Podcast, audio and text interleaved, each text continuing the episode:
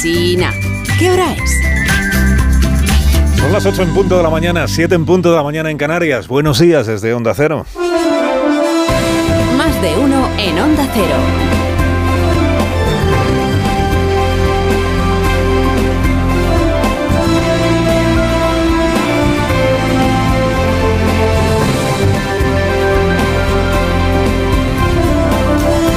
¿Cómo están? Bienvenidos a una nueva mañana de radio. Estamos estrenando el 14 de marzo del año 2023, 14 de marzo. De tres años después, porque fue un 14 de marzo del año 20, cuando el gobierno era sábado, se reunió en Consejo de Ministros extraordinario y decretó el estado de alarma, el primer estado de alarma de la pandemia y nos confinó en casa por, por nuestro bien. Iba a ser para 15 días y como sabemos acabó siendo para varios meses, ¿no? Y luego vino lo de la desescalada, lo de la nueva normalidad, en fin, todo aquello que, que fuimos aprendiendo. Y la mascarilla hasta hace cuatro días, obligatoria, por ejemplo, en el transporte público. Bueno, pues tres años después de aquel 14 de marzo, la promesa del ministro Illa y del presidente Sánchez de hacer una auditoría, una evaluación sobre la gestión de la pandemia, tres años después permanece incumplida.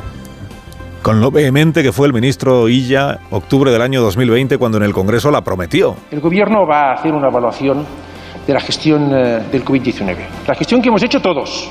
El Gobierno, las comunidades autónomas, todos. Hay que ver cuándo la hacemos, cómo la hacemos y quién la hace. Pero le digo que el Gobierno va a hacer una evaluación. La va a hacer, la, la va a hacer. La va a hacer, pues, pues no sabemos cuándo la va a hacer, porque la oposición preguntaba en aquel momento, octubre del año 20, por la forma de contar los fallecidos, por la falta de previsión que se había acreditado con las mascarillas o con los respiradores, acuérdese de cómo fueron las primeras semanas, por la precariedad con la que hubieron de trabajar los médicos y las enfermeras en los hospitales, por el carajal en que se convirtió el sálvase quien pueda de los gobiernos autonómicos, los gobiernos municipales, recurriendo a intermediarios para cerrar contratos en China, en fin, todo aquello que vivimos, lo de las residencias, todo aquello que vivimos, sobre todo en las primeras semanas de, la pandemia, ¿no? que se hicieron muy, muy, muy largas. Y cuando España lideraba los, datos de fallecidos y de contagiados dentro de la Unión Europea de la mano de Italia. ¿no? Bueno, pues iba a haber una auditoría independiente, pero es una otra promesa que se ha llevado el viento, porque el ministro Illa dejó su ministerio hace dos años sin haber hecho la auditoría, porque la urgencia política o su urgencia política en aquel momento era concurrir a las elecciones autonómicas catalanas, y porque la ministra Darias va a dejar el ministerio sin haber hecho la, auditoría porque la urgencia política ahora, o su urgencia política, es disputar la alcaldía de Las Palmas. El Ministerio de Sanidad como centro de entrenamiento de candidatos, para gestionar luego otras cosas. Tres años después, se nos prometió que se examinaría con imparcialidad cómo actuaron las administraciones, se llegó a designar a un equipo de cuatro personas que se iba a ocupar de hacer ese estudio, pues para que pudiéramos aprender de lo, de lo ocurrido, ¿no? En qué acertaron las administraciones, en qué se equivocaron, en qué se demoraron gravemente para poder aprender, para poder saber por qué España sufrió durante aquellos primeros meses un daño muy superior en vidas, en enfermos, en desplome económico que la mayoría de los demás países de la Unión Europea. Como se dice ahora, los países a los que nos queremos parecer. Y es consecuencia de aquello que pasó, de que salimos bastante peor parados que los demás, sobre todo al principio. Es, consecuencia de eso por lo que hoy somos el país que más fondos europeos de recuperación está recibiendo de la mano de Italia también, o a la vez que Italia. Más fondos de recuperación que casi nadie, a pesar de lo cual no hemos alcanzado en salud económica todavía la situación en la que estábamos antes de la pandemia. Fantasma que se nos vuelve a aparecer ahora es el de las crisis financieras pasadas. Se juntan tres palabras, banco, quiebra, América, y nos tiemblan las piernas. ¿Qué le vamos a hacer? Si es que se nos quedaron grabados a todos en la memoria se nos quedaron grabados a fuego palabras como subprime, en marcas como Lehman Brothers. Los muy cafeteros se acordarán de Fannie y de Freddie, ¿no? Fannie Mae y, y Freddie Mac, que no eran personas, eran empresas de inversión en hipotecas, respaldadas por el gobierno de los Estados Unidos, la Fannie y la Freddie. Claro, escuchas, banco quiebra América y te temes lo peor. Es verdad que esto de ahora, en su origen, se parece poco a lo del año 2008 o 2007, que es cuando empezó lo de la subprime, porque aquello era lo del inmobiliario y las hipotecas que se habían concedido alegremente y midiendo mal el riesgo. Y esto de ahora, que tiene que ver con la subida de los tipos de interés, con los eh, mm, errores de riesgo, de asunción de riesgos de un banco en concreto dedicado sobre todo a la promoción de crédito para las startups, esto de ahora se supone que ha sido detectado y atajado a tiempo por el gobierno del veterano Joe Biden. Se supone porque en estas crisis ya sabe usted lo que pasa, se sabe cómo empiezan, pero no se sabe muy bien cuándo ni cómo acaban. De hecho, hoy echando un vistazo a la prensa financiera internacional, también a la española, se percibe un no sabemos muy bien si esto ya se queda aquí o si va a ir a más. Y esto del temblor, el, el miedo, la incertidumbre que tanto castiga siempre a un sector como el bancario. Bueno, esto de ahora que es, como empezamos a contarles ayer, que han quebrado dos bancos, uno en California, otro en Nueva York, que son dos bancos que no están entre los gigantes de la banca de Estados Unidos, pero bueno, que tienen su dineralito o tenían su dineralito en depósitos y también en dinero prestado a pequeñas empresas y a particulares. El banco este Silicon Valley se creó hace treinta y tantos años para facilitar crédito a empresas emergentes, las llamadas startups. ¿Por qué? porque la idea que había entonces era que la banca tradicional no entendía bien estos negocios, que requieren de una inversión inicial, requieren, digamos, de asumir un riesgo mm, superior al de otras inversiones y que alguien tenía que encargarse de prestar a estas empresas asumiendo ese riesgo superior. Y es un banco que ha hecho un gran negocio durante todos estos treinta y tantos años. Es el banco que más clientes y depósitos hasta ayer tenía en Silicon Valley, allí en California. Digo hasta ayer porque es la quiebra de este banco la que ha llevado al gobierno de los Estados Unidos a intervenir para garantizar el dinero, todo el dinero, no solo los 250 mil dólares por depositante que establece la ley en Estados Unidos, sino todo el dinero, fuera el que fuera el que tuviera cada uno de los clientes, a los clientes de esta entidad bancaria. El Silicon Valley y el otro que ha caído, que es el, Signature.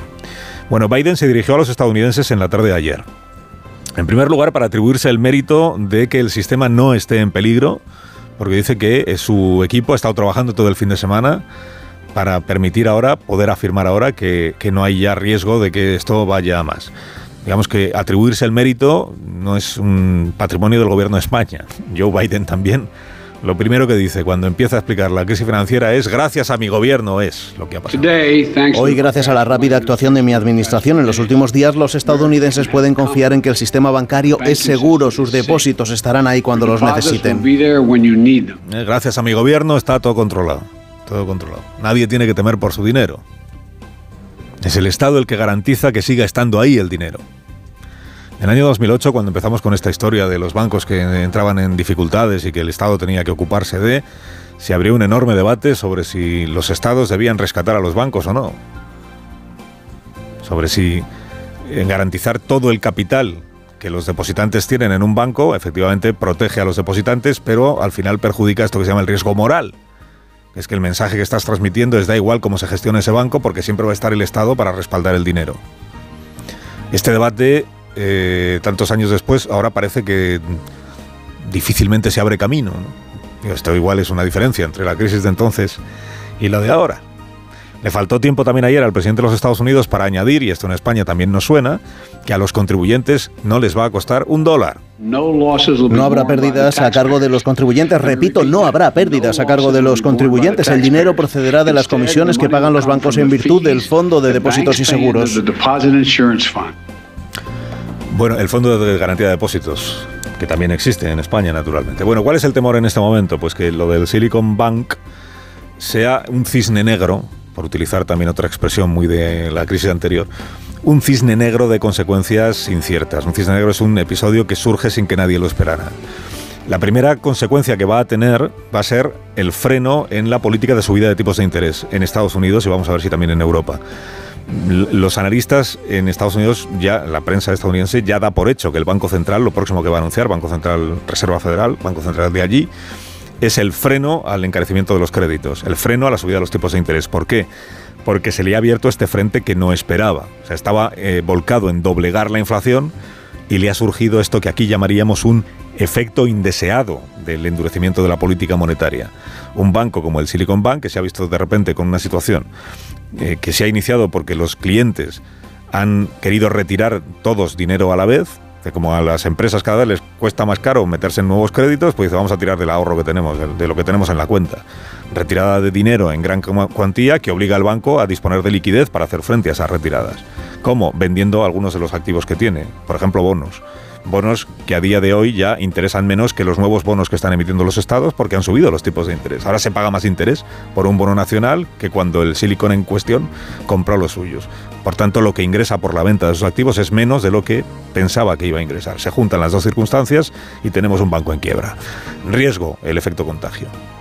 Que esto lleve a clientes de otras entidades bancarias a fruto del temor a que también les pase lo mismo, retirar el dinero. Por eso el mensaje del gobierno de los Estados Unidos es garantizamos todos los depósitos, que nadie vaya al banco a retirar lo que tiene ahí, lo que tiene ahí guardado.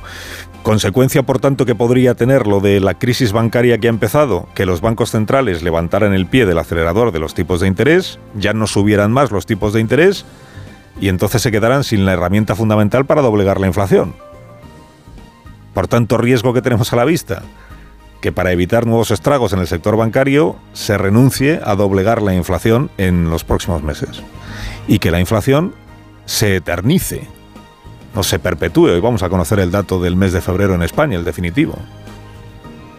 En España, que está mejor que los demás países de la zona euro en inflación, estamos por encima del 6%, que esto nos lo cuentan hace dos años y nos habría parecido la madre de todas las inflaciones.